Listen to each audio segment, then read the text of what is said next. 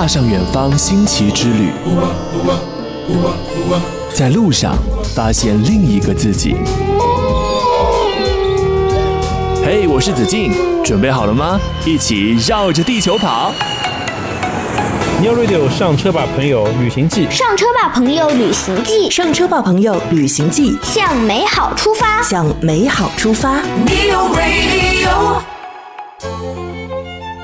同行一程，找到未来世界的另一个自己。大家好，子健好，我是大鱼丸，未来 ES 八的车主，在未来我的 ID 也是大鱼丸。是的，上车吧，朋友！旅行记，欢迎我们本期的嘉宾，他是一位探险家，曾经去过食人族部落，哇、真的是跟我们的 ES 八的 slogan 很像啊，从容有度，遇到再多的冒险的事情，在危难的时候都可以非常有度的去面对。欢迎我们的大鱼丸鱼丸哥，哎，时间好。上车吧，朋友！所有我们的听众，大家好。是的，其实上期节目你也介绍过你的很多 title，比如说你是前 CCTV 的主持人，还是很多这种自然文化的传承人。那现在呢，我自己的这个创始品牌叫做自然盒子，是从事关于自然类别的文旅以及自然科普的内容。没错，而且大鱼丸呢，他在我们 New Radio 也有自己的播客节目啊，我是探险家，对不对？哎，我的节目叫《我是探险家》，分享关于探险的故事。没错，而且你在里面真的都是亲身经历，你除了去过食人族部落，还去过湄公河，哇，真的都是大家觉得很好奇的地方。可能我这辈子不敢去，但是大鱼丸带大家去啦，是不是？去过很多我们很向往的那些险境，然后去找到那边我所着迷的那些事情。好的，我们 New Radio 上车吧，朋友第六季就是我们的旅行记，没错啦。让我们一起喊出我们的口号吧！上车吧朋友旅行记，向美好出发。是的，既然大鱼丸来到我们节目啊，当然也会想要认识很多我们的未来车主，对不对？赶快来建立一下你的交友档案吧。未来 APP 昵称大鱼丸，年龄八一年十一月，身高幺八零，星座本天蝎上升天蝎，职业自然文旅从业者，兴趣爱好动物、自然和神秘文明。我的交友准则像未来那样简单又深奥，迅猛又低调。档案建立中上期节目呢，我们去往食人族部落的这个路程非常的惊险，可以说是惊险三部曲。那这期我们既然已经到达了食人族部落，那我觉得呢，就像你刚刚说到，我们要围绕着吃这件事情，我们要探寻一下食人族部落这个惊险又刺激的美味三部曲，好不好？那话不多说，赶快让我们一起向美好出发吧！食人族部落美味三部曲之萨古粉煲仔饭。哦，这个名字一听就很特别哦。嗯，它是一个创意的融合菜，既有我们中国的特色，又用了当地的一种很有特点的食材，然后做出了这么样一道菜。进入到真正的雨林腹地了，我们在出发的前夜，这个时候我为了犒劳大家，哎。然后用当地的一种食材，拿着我所带的这个广东的腊肠，嗯，给大家做了一个煲仔饭，也算是给团队践行吧。哦，你刚刚说叫萨古粉煲仔饭嘛？这个萨古粉是当地的一种味道，是不是？是香料吗？子金，子金这个问题问的特别好。嗯这个萨古粉呢，是他们当地的相当于一种主食。哦，那它就是用一种叫西米。棕榈树，嗯大概是这样的一种树，然后发酵之后，它的这个树干里边呢，这个木质纤维，它就把它捣成粉状的。哦，那我们在印尼的那个阶段呢，在一些相对文明很好的一些一些菜市场嗯也有这个东西，它是那种酸酸的，有一点点像我们那种发酵的那种呃酸奶子那种味道的感觉。哦酸奶酸奶做成的粉条，可以这样理解。但是它其实是木质的，就是没有那么酸。哦但是当你随着你的脚步探险的旅途嗯往里边走的时候，文明的消失，这个味道也会越来越浓。哦那真正到食人族腹地的这个时候，我再到这个村的时候，它有一个小小的菜市场，嗯有三两户人家，然后在地上呢用一块布就放了点这个粉。那之前有文明的地方是那种白色的，是那种淡粉色的。嗯那到这儿之后呢，就是那种脏脏的褐色的，里边啊还有一些脏东西那种感觉，闻上去是酸酸的臭味儿。哦，酸臭这样一种味道但是吃到嘴里应该像臭豆腐一样，是闻着臭臭吃着香吧？它如果没有做熟的时候，嗯是闻着臭酸臭，吃着也酸臭。但是我了解它是发酵的，哦咱们中国人对于发酵的食材是很会利用的，能接受所以我就想，如果把它做熟，一定会去掉这个酸臭味儿，还是会很不错的。那成功了吗？好吃吗？在做的时候呢，就把这个萨谷粉都包到了下边，像做煲仔饭一样，啊然后把腊肠撒到上边。嗯那当时天上那个虫子，因为我们开着灯光还要拍摄这道菜，是漫天飞舞，无数的虫子。嗯，结果做出来，你猜怎么着？怎么着？好吃不好吃？那个味道真的是非常的不错，而且竟然呢，它也像我们做那个煲仔一样，有一些小小那种脆脆的小结痂，啊。咬着脆脆的，然后上边又是糯糯的，配合着咱们中国的那个腊肠，哇。就还这个搭配还挺碰撞的。天呐，你这次去呢，是真的肩负着把中国的美食文化传承出去的这个责任的，所以真的有一种化学作用，哎，就当地的这个萨谷粉，再加上我们广东的煲仔饭的做法和腊肠，对不对？嗯那真的太好了。所以当地的这个这户人家，他们当时有品尝过吗？有怎样的点评？有的做出来之后呢，首先他们没有吃过这样的嗯萨古、嗯就是这个萨谷粉，他们叫萨固、这样的一个做法。那另外他更不可能有机会吃到过腊肠，我就 给了他很多，给他盛了很多，还有他的一个小外孙，嗯，他们就是爷孙俩，就是吃的时候那个滋着油，然后满脸的那个笑容，我能记忆一辈子。当时我就特别的满足，就是真的是带着我家的味道到你家到你家，你也尝尝我家的味道。好有爱哦！没想到人生当中还能够有食人族部落这样串门儿共吃一碗饭的机会，不被他们吃就已经很好了，好吗？其实这个时候还不算真正进入到食人族的腹地，哦因为这边还算是那些放弃了原始生活、选择文明生活的，哦只不过他们很落后，嗯没有达到现代文明这种的级别。明白了。我们现在稍作停留啦，我们要来进行我们的互动问答啦。这一期呢，我们继续要请大鱼丸给我们来进行这个是真是假的出题。世界真奇妙，不问不知道，是真是假？嗯，好奇。是真是假？食人族拉满弓对着你的时候，你应该撒腿就蛇形的跑。这个是真的还是假的呢？这个画面怎么这么搞笑啊？蛇形的跑。不过我觉得因为它射箭那个箭道是直的嘛，哦你直着跑就会 biu 的一下 太好笑了，很像我们以前玩的红白机里面的那种游戏，蛇形跑。贪食蛇。对对对对对，不过我觉得这些技能学一学是真的很有用的，因为接下来我们就要正式进入食人族部落了。食人族部落美味三部曲第二部，我们要去感受一下食人族的杀猪菜。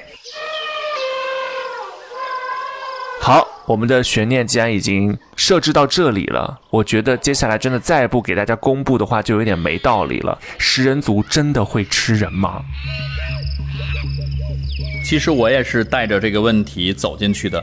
我在这一路上问过很多次，我问过我自己，嗯问过路人，问过当地的长官，问过我的向导，问过我的保镖，是那都会有不同的答案。只有你真正自己到达这个地方，你有命活着去见证这些，你才知道真正的答案。哦那最后我可以拍胸脯的告诉大家，所谓食人族，它的食人习俗是因为他们不同的部落的文化，嗯，来决定的，并不是说所有的食人族或者是所有的土著族，它都有食人习俗。嗯就我去到的这个部落呢，他们是崇尚武力，哦，他们会和别的民族有些斗争。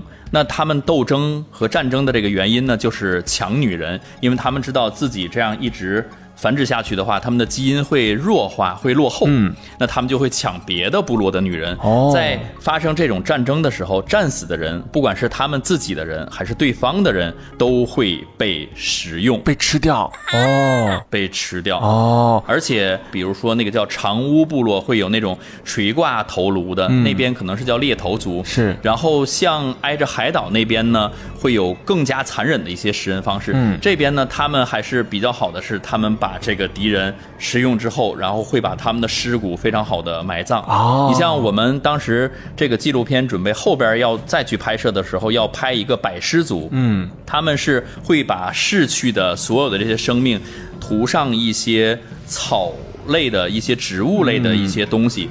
呃防止它腐烂腐朽、着虫子或者被野兽吃掉，嗯会摆在它的那个墓地。那在那个墓地，我当时有看过一些，当时我那边向导给我的一些照片，就是非常的恐怖，全是那种黑色的。干巴巴的尸体，啊形态各异，就是爬在地上，有的是靠在树上，有的是坐在那儿，嗯会非常的吓人。哇，所以其实食人族部落他们不会主动的去吃活人、猎杀活人，对不对？那也太恐怖了。是的，他们不会去主动的去以进食、嗯冲击为理由去猎杀别人。哦但是这个只是我去到的这个土著部落。那现在还有战争吗？他们还会吃人吗？哎，这个问题问得非常好。嗯，为什么我们现在可能对食人族部落可能越来越少见了？我们当时是逆流而上，顺着这个大河往里走的。嗯你会发现，随着你走的这个进程，文明在逐渐的消逝。哦，就是可能开始我们看到河岸的那些呃土著房子、木房子会相对新一点、漂亮一点，可能嗯哎它会有一个天线。你再往里边走的时候，你会发现哎这家的主人他只有一个短裤，哦你等等再往里边走的时候，他可能短裤没有了，它可能就是草裙。嗯最后你再走到真正我们进入到食人族的时候，他们穿的都是那种就是用草裙，啊然后男性呢树叶用一个果壳，对，然后遮住自己的阴部。哦那女性呢就是赤裸上半身，只有下半身会挂一些藤条、树叶呀、但是他们挂的那些是那种干草类别的，哦他们比较喜欢用一些贝壳啊、动物的骨头啊做一些装饰。嗯。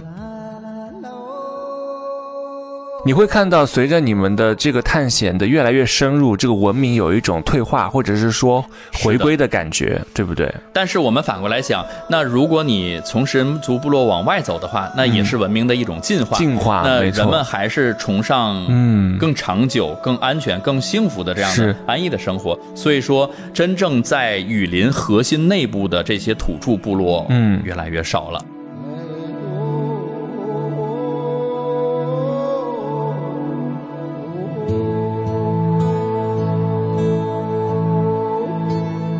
明白了，其实越往深入走，你真的不知道最最最保守的、最原始的食人族的人会不会还是现在还在存在吃人这件事情，对吧？你不知道的可。以透露一个事儿，嗯我们在进入到这个地区之前，刚刚有一位澳大利亚的探险家遇害了。那他在当时还拍了几张合影，那他好像是合影的那个应该是叫什么天堂鸟族。嗯，他在那儿之后呢，他最后发出来一条信息是：如果我遇害了，我被杀掉，我被食人族吃掉，请不要来救我，因为你们根本没有办法找到我。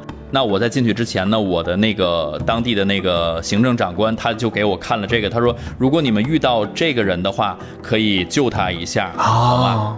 哇！但是你最后没有遇到他，也没有遇到天堂鸟部落。根本没有可能了，呃确实还是雨林很大，而且天堂鸟的那个部落可能是偏巴新靠海岸的那边，啊然后我们去到的这个是雨林的核心的位置。明白了。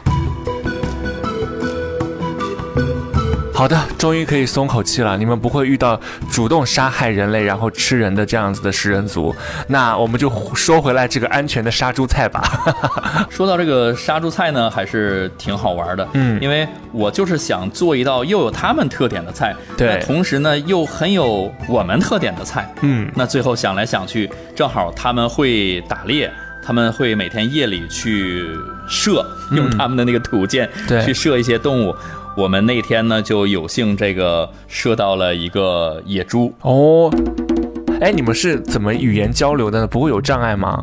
哇，那根本就是 就是呜噜哇啦哇啦哇啦，啊噜呜噜呜噜呜噜，好吃哇哇啦呜哩呜哩呜噜，就是这种叽里哇啦加比划手语。嗯，但是也阻挡不了你们彼此懂对方的想法，是不是？反正就是大概就是美食和音乐是没有边界的嘛。哎当时我们进去了两个人，一个是音乐人，我的我是探险家，我的那个一起录播客的好兄弟大威，哦然后另外我呢就用美食来跟他们进行沟通。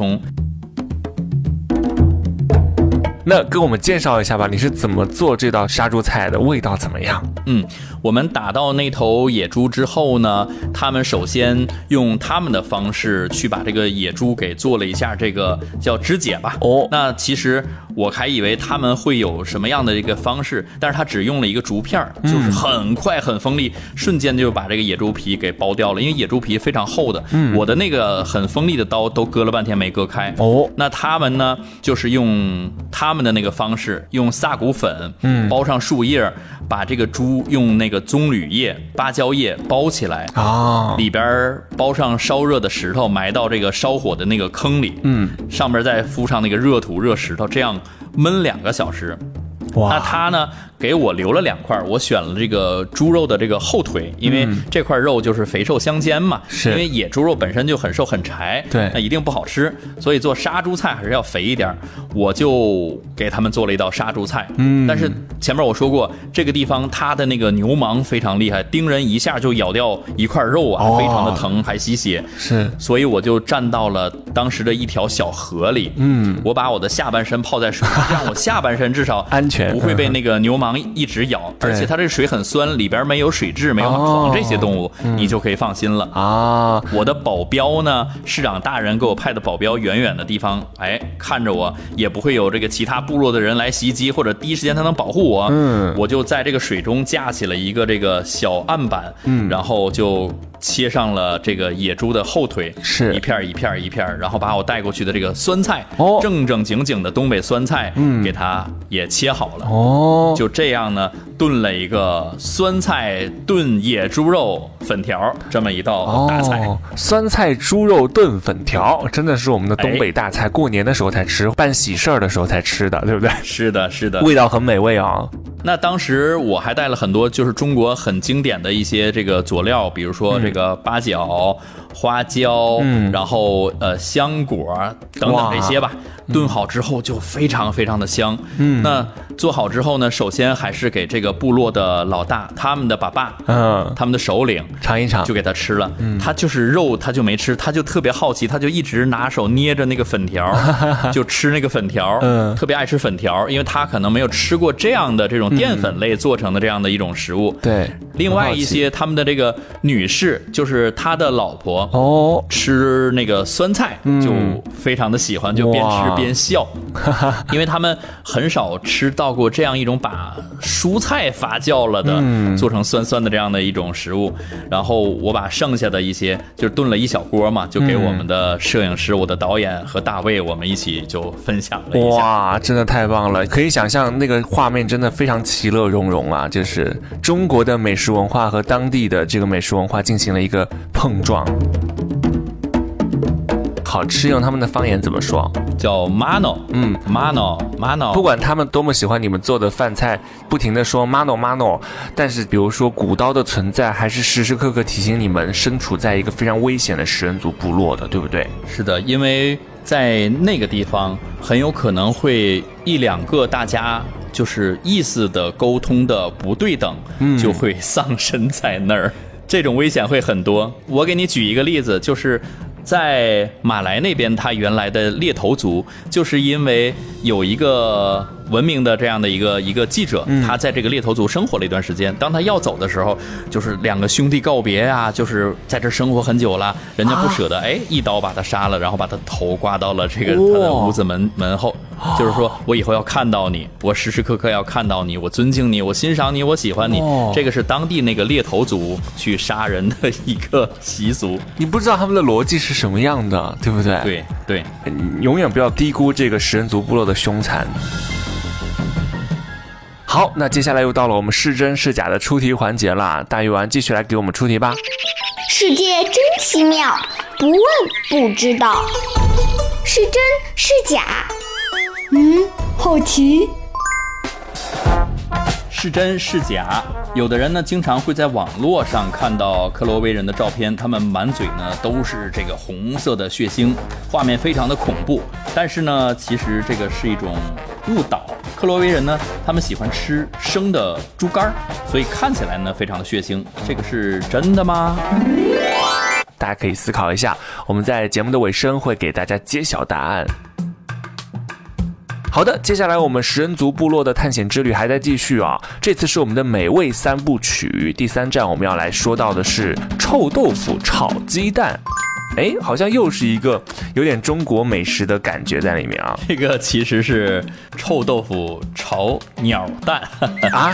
这个鸟蛋应该是当地的鸟蛋吧？对，因为这个部落的人，他们每天都会，男性会出去狩猎，嗯那他们每天就有的时候会带来一些各种各样的有有龟、有鳄鱼、有鸟、哦有野猪，有一些各种各样的虫子，有各种各样的蛋。当然，嗯有的时候我遇到那些保护动物，我会偷偷的放掉，或者用糖跟它们做些交换。嗯，你是用什么样的方法做这道菜的？当时我前面有一个美食珍宝箱，我带了中国各种各样的食材和美食和佐料在这个里面。但是随着探险步伐的前进和消耗，这些美食最后只剩下了一个在之前被所有人所嫌弃的臭豆腐。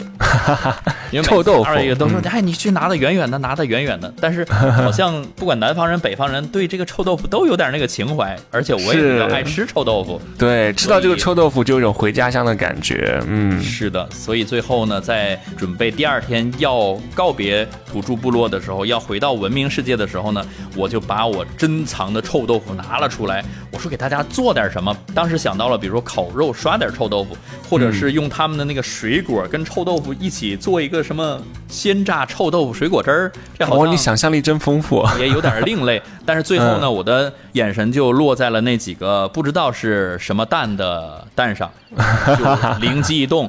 把剩下的那个四五块臭豆腐拿出来，卸成了汁儿糊糊，哦和这个蛋液一起打到了一起。用我哇所带那个小平锅，用树枝烧着这个小火，把这个嗯蛋就煎香了。哎呦，随着这个臭豆腐煎蛋的这个熟啊，就是那个香味儿就滋滋啦啦的就散延开了。哇口水都的出来了对的这帮人就都来了。是不是？哎，其实大家对于这个臭豆腐的味道已经很熟悉了。我真的很好奇，这个不知道是什么鸟的蛋到底是什么样的味道？是跟鸡蛋一样的味道吗？它的那个蛋的大小和鸡蛋是差不多的。当时我一度以为就是我们所带进去的那个蛋，但是我做完之后呢，我的那个导演说你的那个蛋早都被吃没了，这个是他们捡回来的，不知道是什么鸟类的蛋。哦但是咱们的那个臭豆腐那个味儿是够咸、够浓、够香的，就是盖住了嗯就没有那些奇奇怪怪的味道，反而啊是因为也是因为可能我们思乡之情太浓了，那个时候就真的这个臭豆腐炒鸡蛋，那就就是家乡的味道。好香啊！那我很想知道，你有分给当地的朋友们吃吗？这道菜当地人都没有抢到，就是我的那个两位全部消灭光。啊，被导演、被大 V 和被我新加坡的安全团队给、都给分光了。哇！哎，所以前前后后你们在食人族部落待了多久啊？我们在里边整整生活了一个星期，整整一个星期。那你们每天睡在哪里啊？每天睡觉是一个很忐忑的事情，因为嗯你们之间关系再好，但是晚上睡着了之后还是很害怕。对啊，你就白天再好，晚上万一一刀，对吧？就把你留在那儿了。当时我们睡觉的时候呢，就是我会头朝里，把脚朝外，至少有问、哦有危险的时候，你会有些反应。然后我会在我的脚边的那一圈，把所有的瓶子、罐子、杯子，因为我带那些水壶，都竖着倒着放到我脚边。这样，如果哦有人碰响它，我会第一时间会惊醒。然后哎这样是对的嗯把我的猎刀放到我的垫的衣服，也就是所谓我的枕头下边儿。哦，对对对对对每天，晚上会合衣而眠，这个是我们的夜间生活。但是你们会轮流站岗吗？就是大家一起守护一下这样子。但是也没有，呃 主要我们我们的安全呢是有嗯。当地的那个行政长官给我们派的五个保镖。哦。我开始就是很天真的以为就是他们会夜里会轮流有这个安全计划但是后来我发现就是他们睡得比我还香，每天晚上根本都没有管这些。就是他们一直有一个年龄很大的一个一个老爷子，他就会嗯每天晚上他就会在我们的这个帐篷的左右吧，他就会啊啦啦吧啦啦啦吧啦啦吧啦啦，唱歌啊吧啦歌，啊吧啦啊吧啦啦啦啦啦，他就是一直这个调儿，他会哼一晚上，每天晚上都是。你想我白天很累，晚上再听这个就就很烦，我就想，我说你这干嘛呀？不就是外边来了几个客人，给你们带了点物资，干嘛这个老这么唱这么炫耀啊？当时我心里是有这样的一个一闪而过的一个念头的，但是是最后的时候呢，我问我的翻译，嗯，我的向导问完他们他为什么会这样不让我们睡觉这个行为的时候，人家解释之后，让我就是有一些无地自容。哦，是什么原因要唱歌？他的歌声的意思是向这边逝去的那些灵魂和亡灵，因为他们比较相信这个，告诉他们。在这儿休息的是我们尊贵的客人，他们是带着什么友谊什么什么这样翻译而来的吧？就是对我们很友好，请你们千万不要伤害他们，伤害他们不要侵袭他们，是大概是这样一个一个意思。是一个守护的歌曲，哎，对不对？嗯，是一个守护的歌曲，是一个祈祷啊、祝福的这样一个歌曲。当我后来在每天晚上听到这个歌的时候，反而我就会很安心。嗯。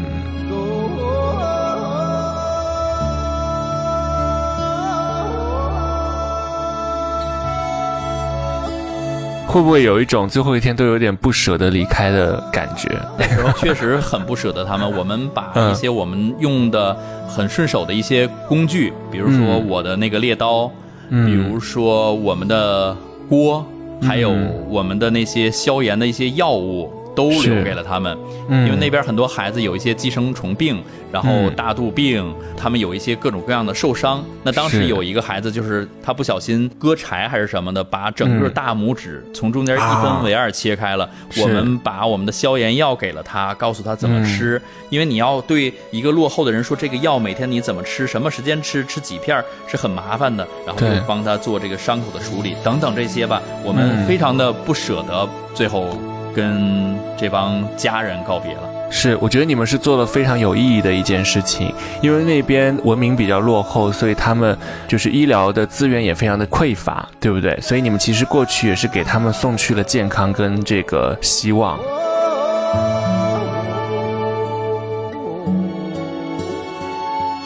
是的，我们在进去的时候，其实这期的探险的它的一个美食主题是有一个升华的意思的，嗯，是想，哎，那边的人他们的头发那么浓密，他们是不是有一些什么神药或者神奇的植物或者什么神奇的秘发秘籍？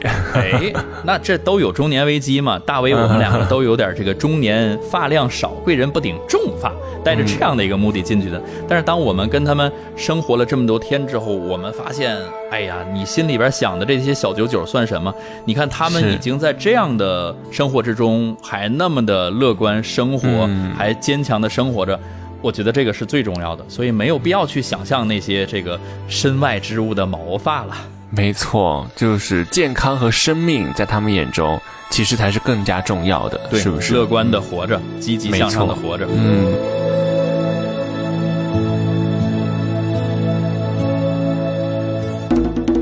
所以当时我克服了恐高症，爬上了他们几十米高的那种树屋。是和大威呢，我们就一人剃了一个光头，就是 剃了光头，行了一个呃，这个叫什么礼呢？叫见证礼或者叫探险礼吧。我们在那个上边就是带进去的推子。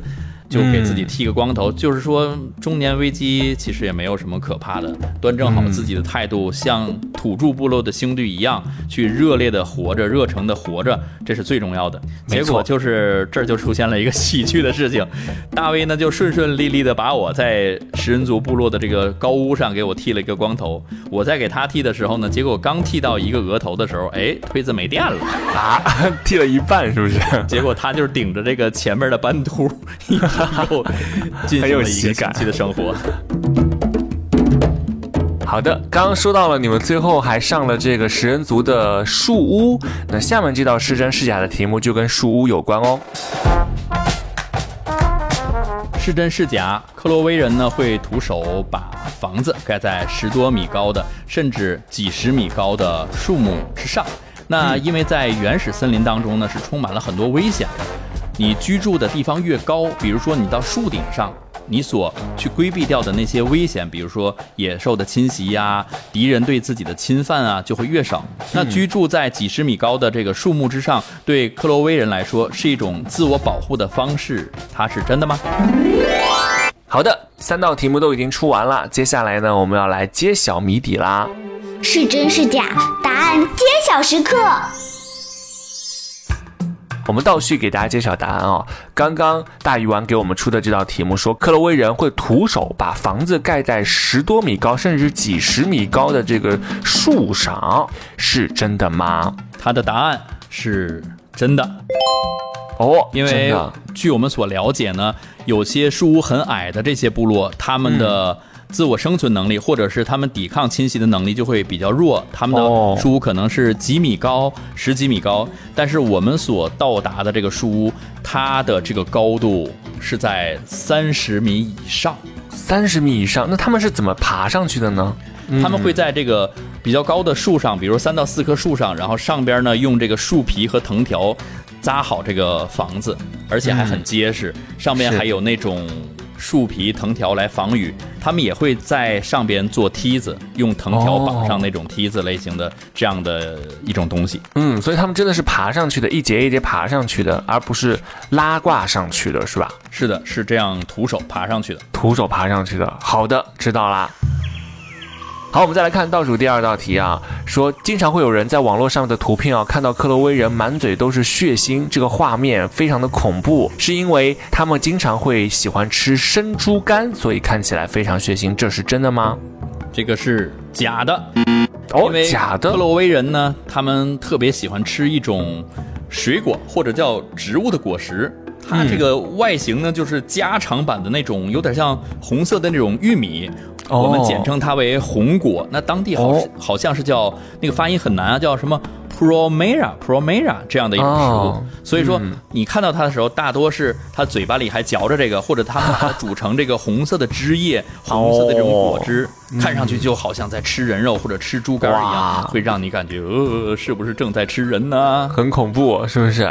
哦，所以原来不是吃生猪肝哦，是吃这个红果。哎，你们有尝过那个红果吗？什么味道？它是那种生生的那种树枝儿、嗯树叶涩涩的那种味道，啊，就是好吃吗？你不是觉得？很好吃，但是这个是他们所有维生素的主要来源。好的。